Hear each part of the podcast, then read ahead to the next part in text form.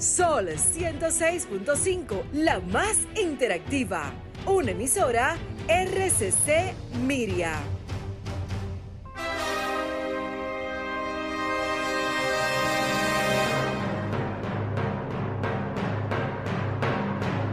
Presentamos Al Tanto. Al Tanto. Programa de entrevistas, reportajes y el principal tema noticioso del día, analizado a profundidad. Al Tanto es una producción del periodista Fausto Bueno Bueno. La victoria de la razón no es más que la victoria de los que razonan. Quien calla ante la injusticia es tan injusto como quien la comete.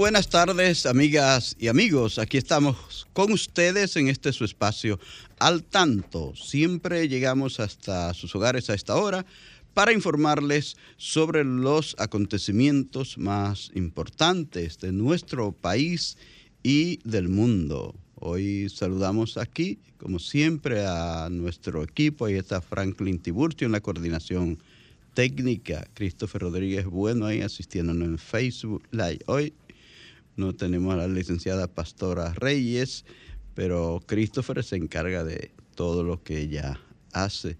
Así que eh, Christopher ahí está al, al, pie del cañón también.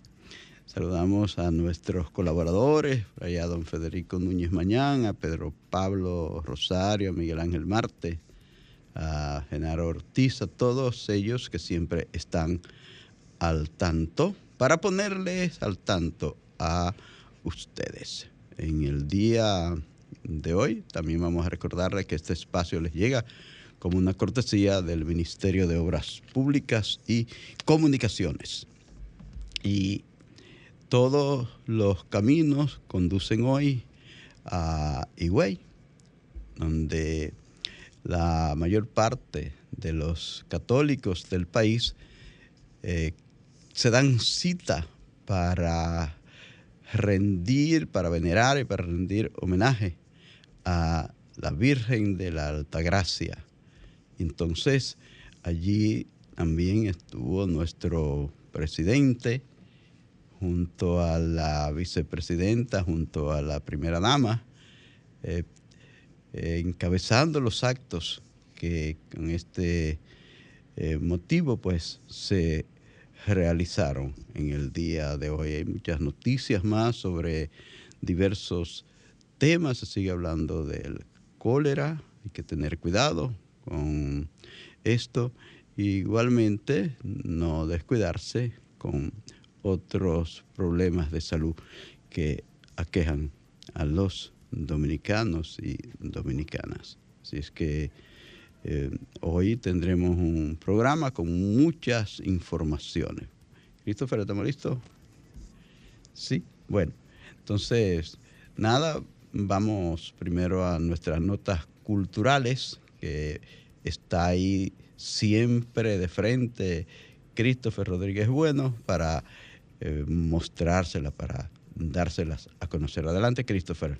Entendido, muchas gracias, Fausto. Tenemos que para las efemérides literarias de la semana, el 16 de enero de 1969, nace eh, Valentín Amaro, un cuentista y poeta y también un activo maestro de talleres literarios. Entre sus obras conocidas tenemos Melba y Mariposas Negras. Tenemos que el 17 de enero de 1906 muere Alejandro Angulo Guridi, un abogado, filólogo, periodista y, pedago y de pedagogo que trabajó en los altos cargos y escribió en muchos periódicos en más de 15 países de América. Entre sus obras conocidas, Los Amores de los Indios y Cecilia. Tenemos que Marta Rivera Garrido nace el 19 de enero de 1960. Su conocida novela ha, He olvidado tu nombre ha sido premiada tanto en el país como internacionalmente. Gabriel Ángel Morillo, nació el 20 de enero de 1884. Fue un prolífico escritor, ensayista y fiero opositor a la primera intervención de los Estados Unidos. Su obra emblemática, Creo en la Patria, Prosas de Combate. Y tenemos a Héctor J. Díaz, quien nace un 21 de enero de 1910, popularmente conocido como el Bardo de Asua. Sus composiciones, sus composiciones populares, El Negrito del Batey, La Muerte de Martín y Mal Pelao. Bueno, muy bien, después de estas notas culturales, vamos a una pausa y volvemos con ustedes con las noticias.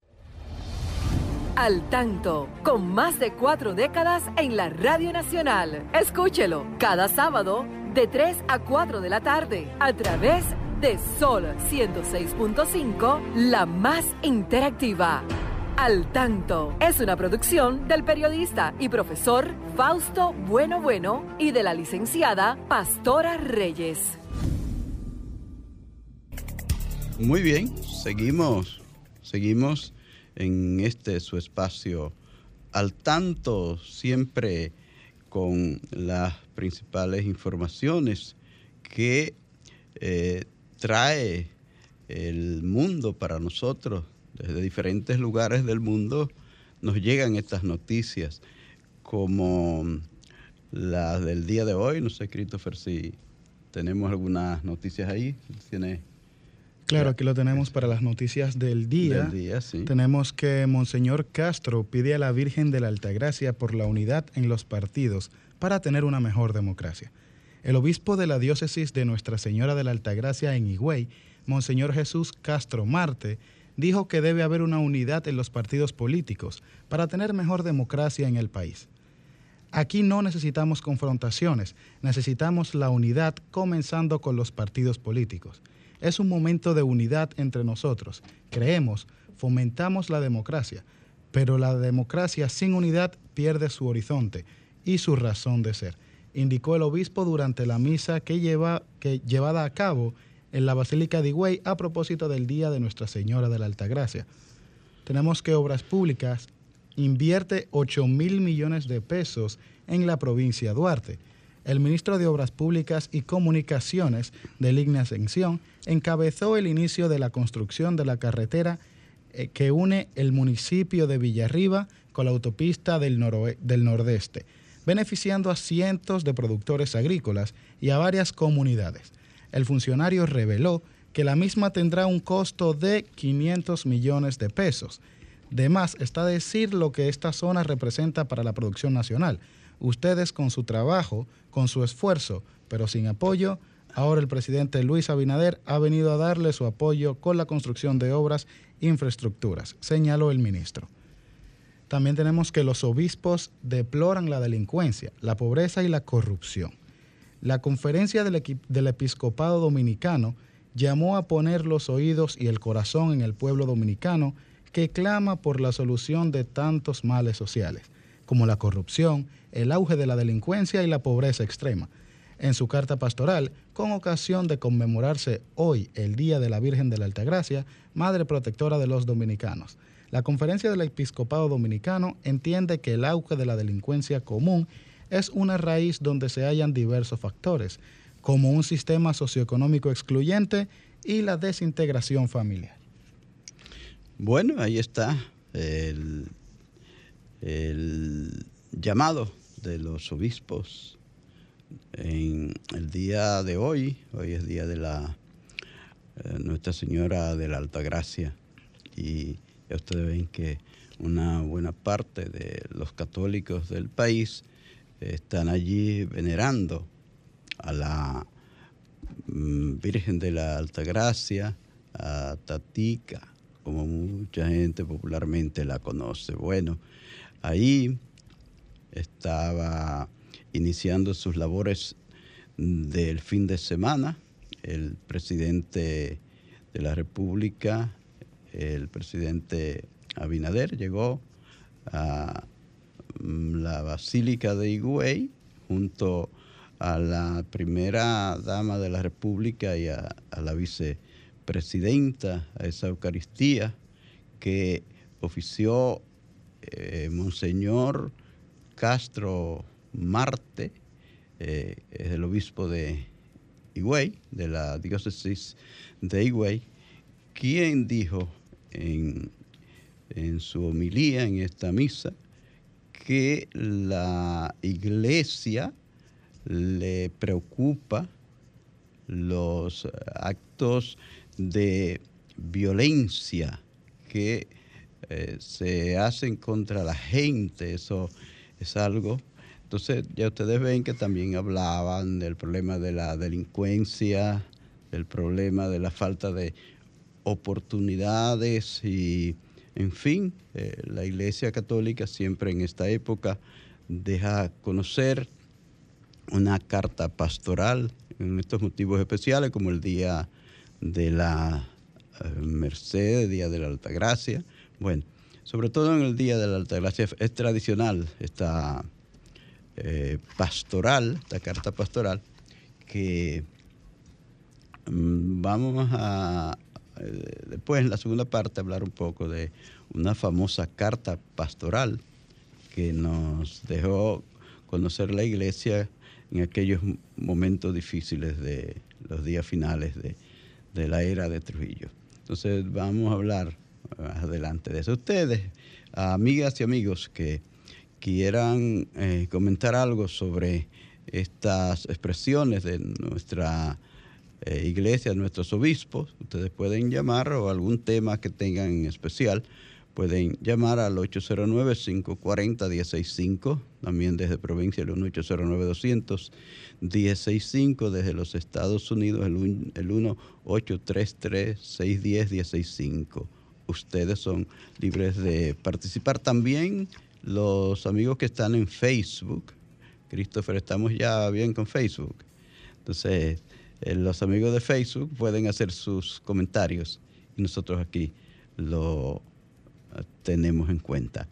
Pues ya les decía que el presidente Abinader inició su gira de fin de semana que siempre hace con esta importante actividad en la Basílica Nuestra Señora de la Alta Gracia de Higüey, donde miles y miles de dominicanos tradicionalmente van a venerar a la Virgen de la Alta Gracia y entonces, eh, así comenzó su, día el presidente de la República junto a su primera dama, junto a su eh, vicepresidenta, junto a sus funcionarios, las autoridades de la provincia de Altagracia y, otros eh, funcionarios que estuvieron presentes allí. El presidente más adelante pues estaría inaugurando algunas obras allí como eh, carretera, también iba a estar en el otro municipio de la provincia Altagracia, la Altagracia, que es eh, Yuma, el San Rafael de Yuma. De, allí, pues el presidente irá hasta la provincia Sánchez Ramírez, en el, nordeste del país, donde también eh, tendrá la inauguración de varias obras que eh, estará presidiendo él junto a sus funcionarios. Así es que importante todo este acontecer de la provincia a la Alta Gracia, hoy la celebración principal, con este 21 de enero, eh, con el día de esa madre protectora del pueblo dominicano, que es Nuestra Señora de la Alta Gracia. Cuántas personas que van allí a cumplir sus promesas, que van allí a visitar la Virgen y que acostumbran a hacerlo de año por año. Así es que eh, ojalá que todo esto que pedían los obispos en su carta pastoral, más oportunidades para la gente, eh, menos violencia, que le pedía también señor Castro a, la Virgen que iluminara a los políticos para que haya más eh, diálogo en la democracia dominicana, esa era la idea, que haya más, más comprensión, más diálogo para que haya más comprensión y podamos tener una, una democracia más fuerte, decía el eh, Monseñor eh, Castro Marte de la diócesis de Higüey. Nosotros también nos unimos a este, a este importante llamado, porque yo creo que cuando se hace una exhortación a, que haya más acuerdos, que la gente eh, se ponga más de acuerdo para que se haga un mejor trabajo en beneficio de la población, creo que es algo eh, loable y que tenemos que apoyarlo. Hay otras informaciones que dan cuenta de que se está llevando hacia otros pueblos, está llegando hasta otros pueblos el problema del cólera, que todos sabemos que se produce por ese falta de higiene, por esa falta de agua potable, por el, cuidado que debemos tener todos para que no se siga eh, extendiendo por el país este gran problema del cólera. Ya recuerden que eso comenzó por un barrio que se llama La Sursa, ahí a la orilla del río Isabela, que luego se habló de varios casos en villas agrícolas, que es un sector ya también contiguo a, ese, por lo menos en el norte de villas agrícolas, y ahí ya uno comienza a estar en, la Sursa.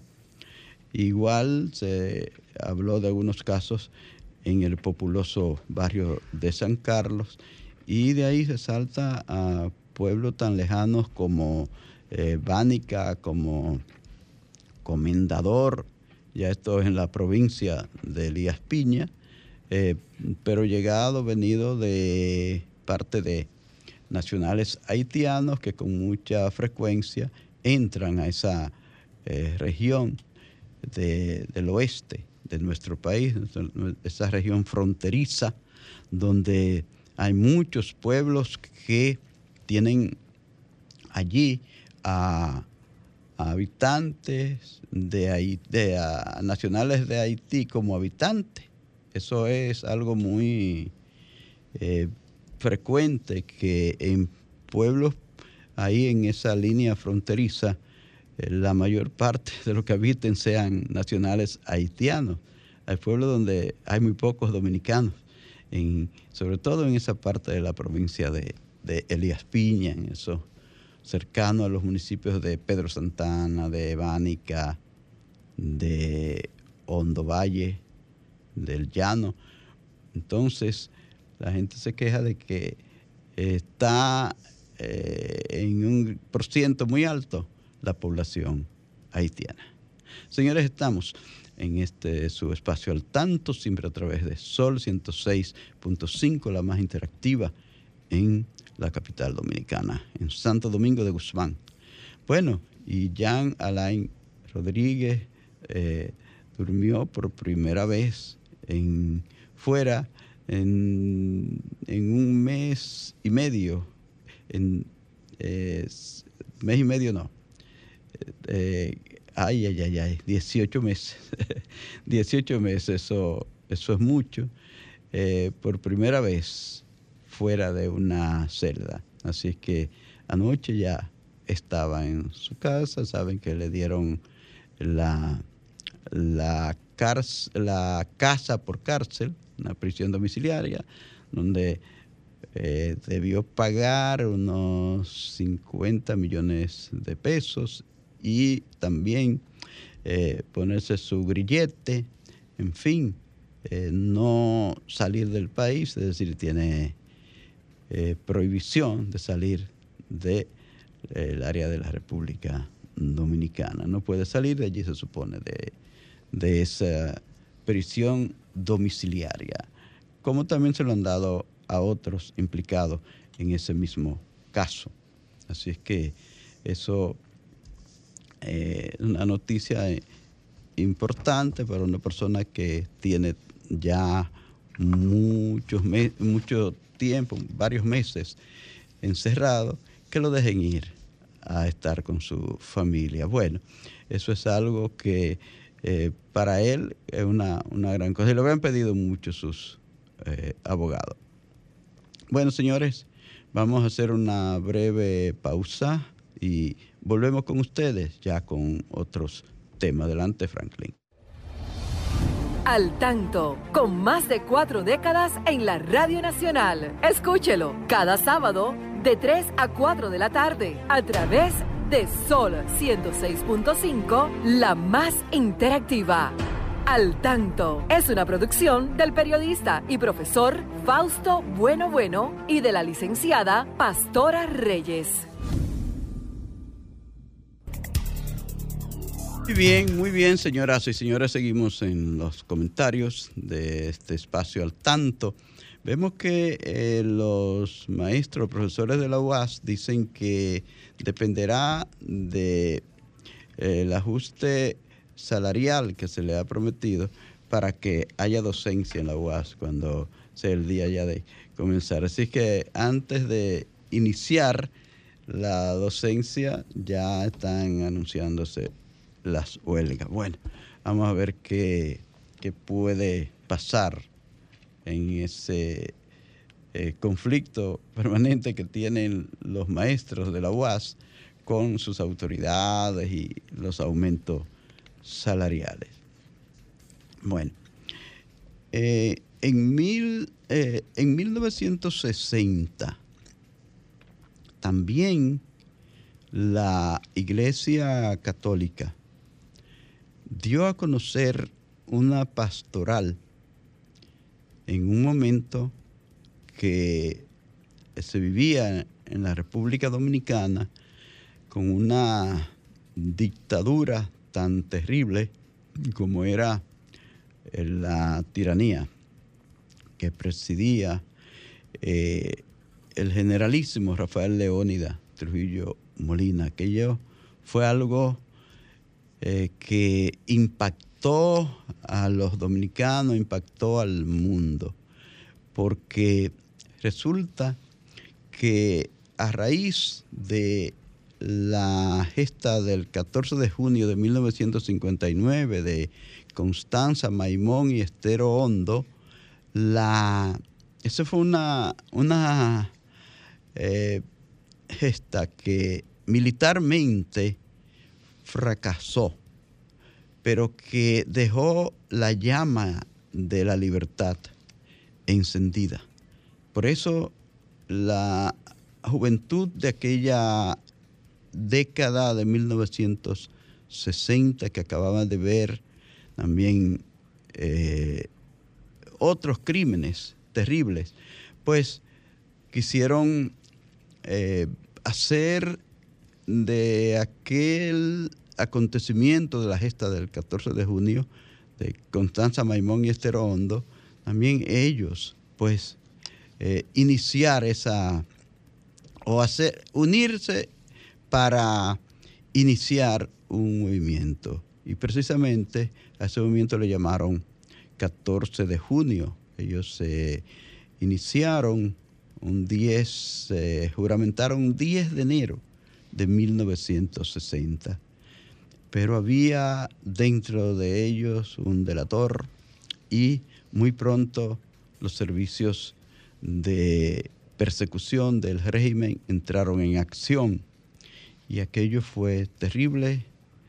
Desde el día 11, desde el día 13 de enero ya había mucha gente apresada. Hasta el día 21 de enero, que parece que fue el momento cumbre de, aquella represión con aquellos jóvenes torturados en, en las cámaras, en, las sillas eléctricas de la 40, de, del 9, de, de la carretera Mella, de, bueno, en fin, ahí sobre todo la 40, donde hoy hay un, bueno, precisamente se está efectuando una misa recordando a aquellos, aquellos héroes.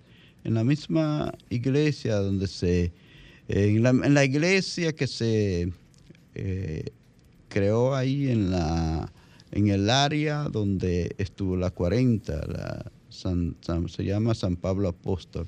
Hoy, sobreviviente de esa gesta, está en una misa que para recordar a aquellos héroes de, del 14 de junio, de, ya del movimiento 14 de junio, sí. Y fue mucha la represión, comenzaron la, las torturas en aquellos jóvenes que presidía, que dirigía Manolo Tavares Justo y Minerva Mirabal, que dirigía eh, eh, el ingeniero Guzmán, que dirigía Pipe Faxa, que estaba integrado por jóvenes valientes, todos. Recuerdan ustedes al doctor Manuel Tejada Florentino, un gran médico dominicano que no resistió aquella tortura y que murió en una silla eléctrica.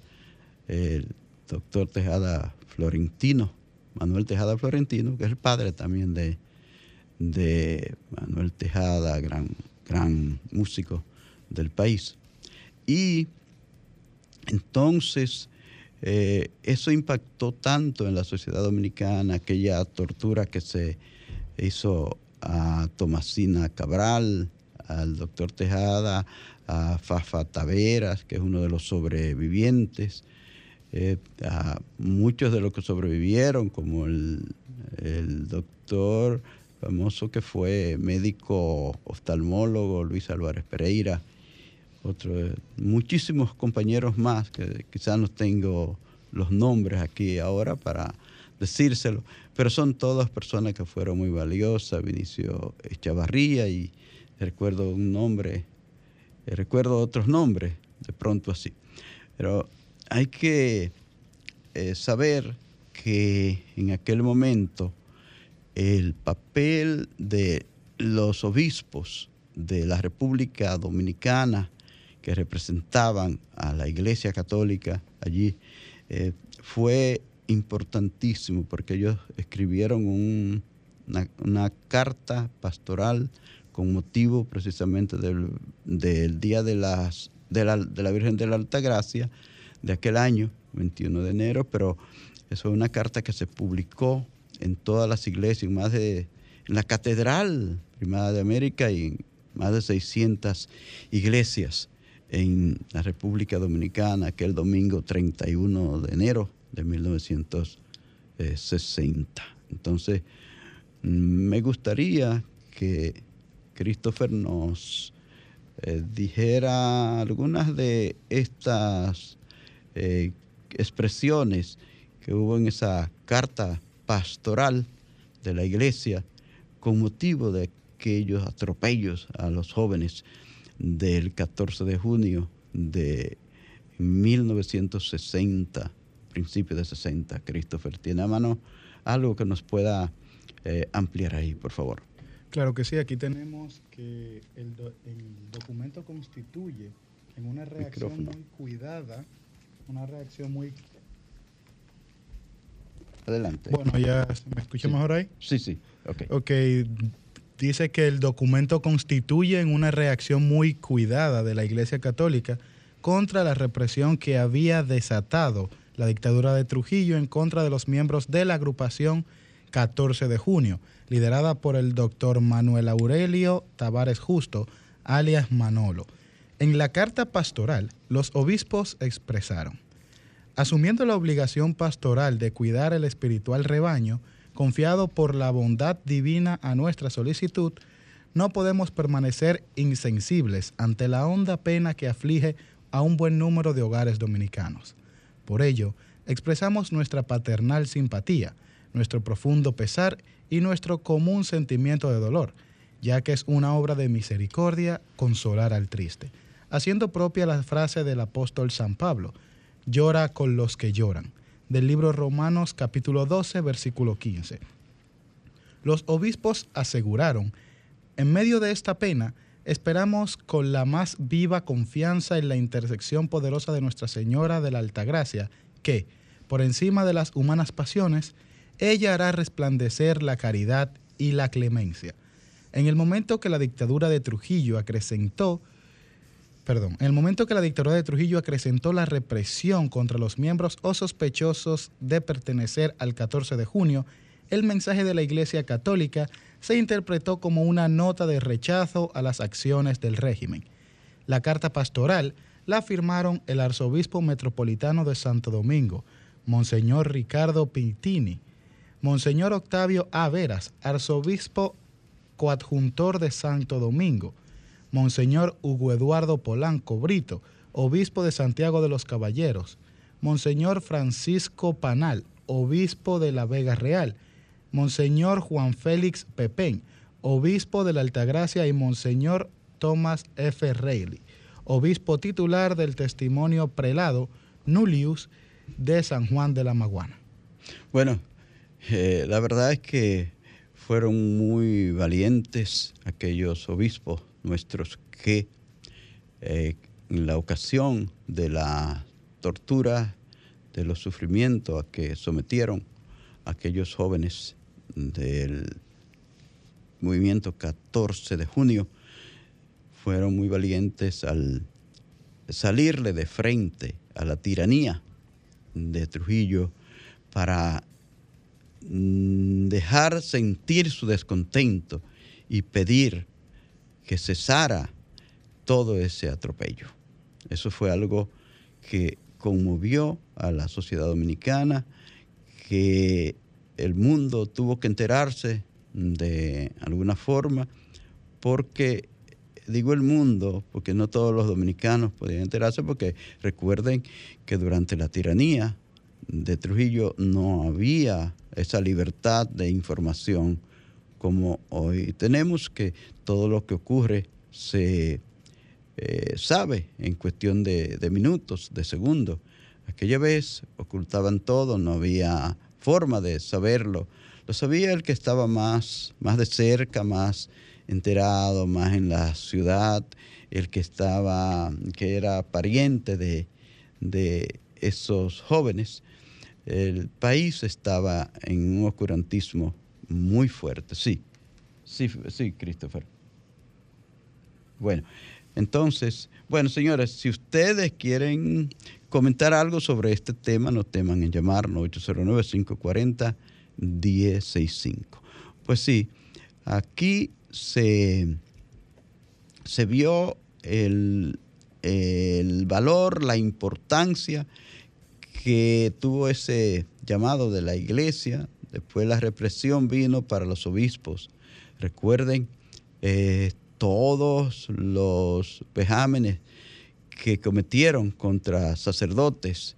lo llevaron, hubo mm, sacerdotes como el padre Peña, que le sacaron sus uñas en la 40.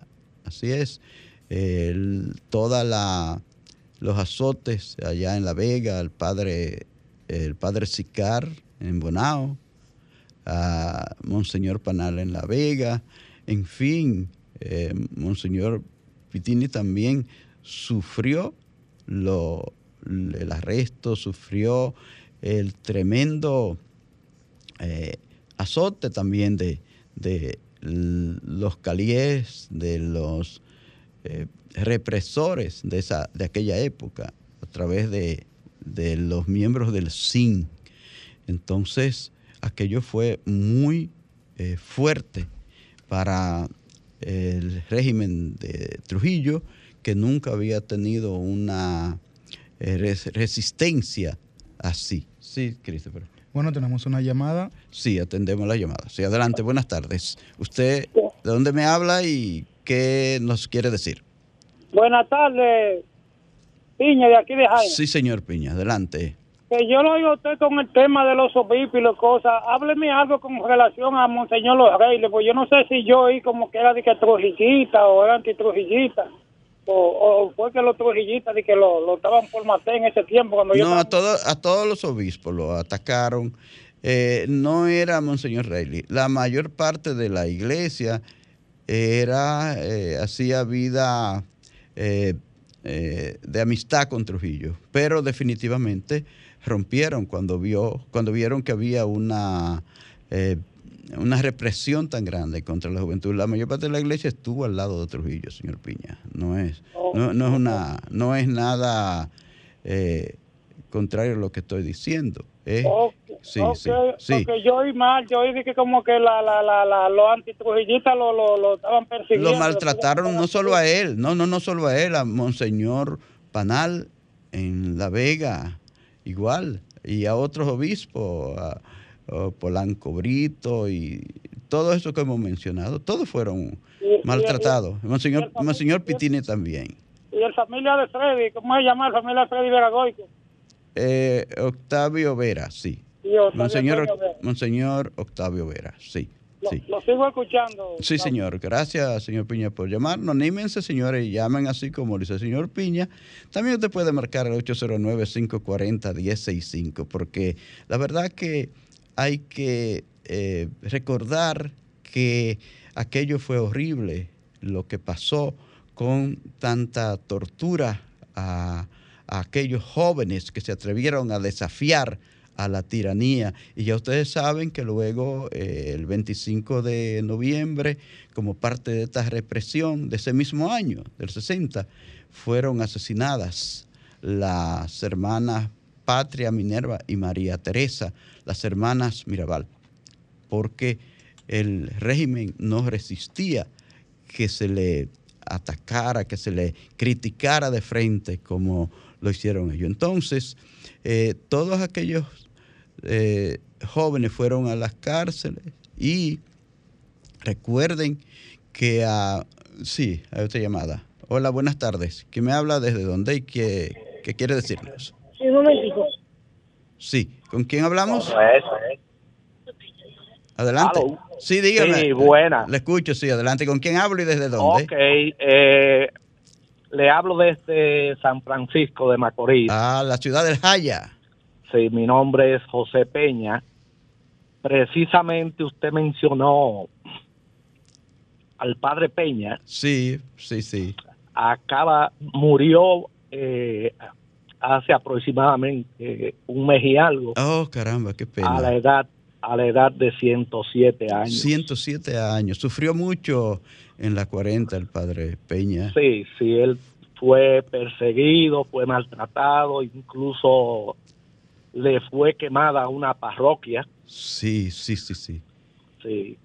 Ay, sí, aquello fue terrible, eh, lo que hicieron con los sacerdotes en esa época, los calíes. Ah, en La Vega, el Monseñor Panal, los maltrataron, al padre Sicar en Bonao y tantos otros que fueron eh, maltratados por por eh, que no tuvieron de acuerdo con esa forma tan terrible que de allá de San Francisco de Macorís era también el doctor Luis Adolfo Álvarez Pereira, que fue uno de esos jóvenes que se eh, eh, involucró en el 14 de junio y que tuvo que sufrir también las torturas igual que otros jóvenes. que Hoy casi ninguno vive, hay esta Fafa Taveras que todavía sobrevive, eh, creo que Cocuyo Báez también estuvo en esa, en esa jornada y por ahí está el ingeniero Cocuyo Báez. Bueno, pues gracias señor por llamarnos desde la ciudad del Jaya, es una, un pueblo que queremos mucho, San Francisco de Macorís, donde tenemos muchos amigos y donde se han dado también eh, momentos muy eh, importantes de lucha. son varios los jóvenes del 14 de junio que eran de allí, y ya recuerdo en los días de la Revolución de Abril, los acontecimientos allí que eh, le dieron, ah, dieron como eh, resultado la muerte de varios jóvenes allí también que se unieron a esa lucha en 1965. Eh, Bardemiro Castro y otros tantos que murieron allí. Señores, estamos en su espacio al tanto y les, les decía que en, esa, en ese momento fue que eh, la tiranía planificó llevar a, varios de los presos que tenían en la 40 y en la Victoria, sacaron a, a Manolo Tavares Justo y a Leandro Guzmán para llevarlo a una prisión a Puerto Plata. Entonces ellos sabían que las esposas de estos dos luchadores iban a verlo donde ellos estuvieran. Y era precisamente, trazaron el plan para poder asesinar a las hermanas Mirabal, asesinarlas a palo como lo hicieron y luego eh, tirarla por un precipicio en la llamada cumbre que hicieron pasar como un accidente automovilístico, pero todo el país sabía que ellas fueron muertas por los calíes que dirigía el Licinio Peña Rivera, que tenía allí a, sanguinarios como, eh, bueno, eh, son, son, son muchos los que Siriaco, Siriaco de la Rosa era un terrible torturador que fue uno de los principales que participó en la muerte de las hermanas Mirabal. Recuerdo, lo recuerdo a él, a, Rojas Lora también, era otro eh, asesino de esos que usaba el régimen para cometer eh, hechos como ese con el asesinato de las hermanas Minerva Patria y María Teresa ahí en el lugar donde eh, se llama, bueno, no, la mataron en un lugar donde se llama Marapicá y la tiraron ahí en ese lugar donde habla de las cumbres, que es una carretera entre montañas, ahí entre Santiago y, y Puerto Plata. Entonces trazaron el plan para que ellas tuvieran que ir allí y eh, planificar su muerte como lo hicieron el 25 de noviembre de 1960. Fue otro crimen que, eh, que comenzó, que como, que como la gesta de, de Constanza Maimón y Esterondo encendió la llama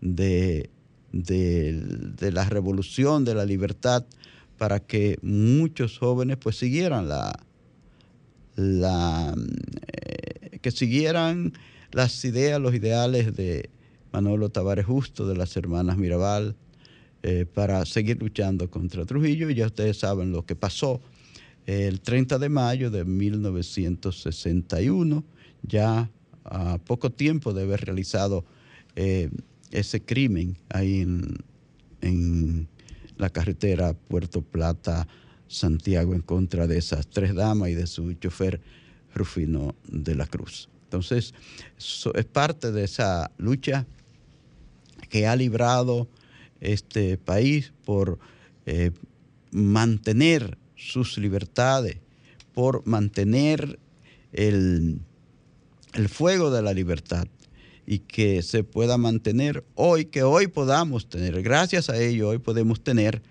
esta oportunidad de hacer este ejercicio, este ejercicio de democracia a través de una emisora, a través de una cadena de emisora que no era posible en aquella época. En aquella época solo se escuchaba la voz dominicana con los servicios noticiosos en favor del régimen en favor de la tiranía. No había libertad para usted expresarse, no había libertad para usted escuchar ni siquiera una emisora del extranjero, porque cuando eh, cualquier persona escuchaba una emisora del extranjero que podía decirle a uno alguna información, eh, había persecución por eso.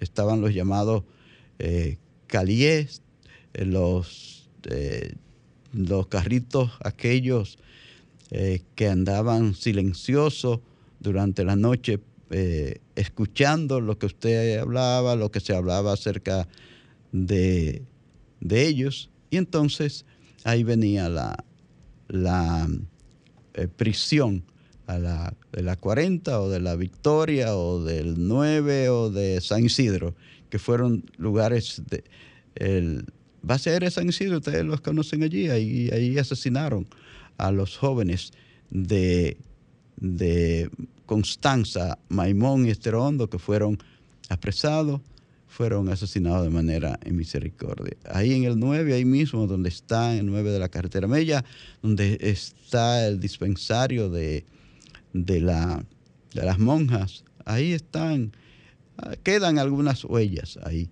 de lo que pasó en esos días terribles de la dictadura, dictadura de, de Trujillo. Aquella, eh, aquellos simulacros que hacían de accidentes automovilísticos y no eran más que asesinatos, crímenes horribles, horrendos, que no solo fue el de las hermanas Mirabal, ocurrieron otros. Un poquito de agua, por favor. ocurrieron otros que también fueron tan parecidos. Sí. Sí, recuerdo siempre, perdón, la eh, que hicieron en un lugar que se llama El Número, en la carretera, en la carretera Sánchez. Allí mataron a Pin Ramírez era un empresario arrocero de, de San Juan. Y no solo lo mataron a él, lo mataron con varios pasajeros que él llevaba, asistentes de él y personas a las que ellos le habían dado una bola y eran ocho personas y no tuvieron piedad. Los mataron también para simular un accidente y luego lanzarlo ahí en esa parte de la carretera del sur que mm, le llamaban el número ahí en, entre Asua y entre Asua y San Juan está eso sí entre Asua y San Juan. Entonces ya no existe ahí hay una han hecho una remodelación de las carreteras y ahí ya no, no existe esa parte llamada el número. Pero allí también Allí fue un crimen horrible ese contra Pin Ramírez y, su, y sus pasajeros. Ocho, siete personas mataron allí también, a palos, para luego lanzarlo, quemar su vehículo y lanzarlo y, decir que fue un accidente. Eh, así pasó en muchos casos, en muchos casos. Lo que pasa es que fueron tantos que son los más eh, importantes que se reseñan. Eso fue lamentablemente, esa tiranía de 31 años de Rafael Leonida Trujillo Molina, muchos, algunas personas todavía de ellas quedan para eh, contar. Nosotros aquí, pues, les decimos las pocas cosas que, sabemos, se las podemos decir por aquí, pero aquellas personas que en cualquier momento uno puede traerlas aquí y se, ampliará mucho a nosotros. Les decimos lo, que sabemos de, todo esto. Y gracias a todos ustedes por mantener la sintonía en este programa que ya está llegando a su final hoy y que pronto estará cumpliendo 46 años en el aire. Entonces, estamos aquí porque ustedes nos han seguido, porque ustedes nos han apoyado, por eso permanecemos eh, en el aire todavía. Les digo que no se vayan, que se queden porque ahí viene por dentro con la colega Carmen Luz Beato y su equipo, y que hoy el tiempo se nos ha terminado y solo pues nos resta agradecerles su sintonía y decirles que se queden ahí porque seguiremos el próximo sábado a partir de las 3 de la tarde, si el Señor lo permite. Gracias, muy, muy buen fin de semana y eh, que sigan muy bien escuchando a Sol 106.5. Hasta la próxima, señores.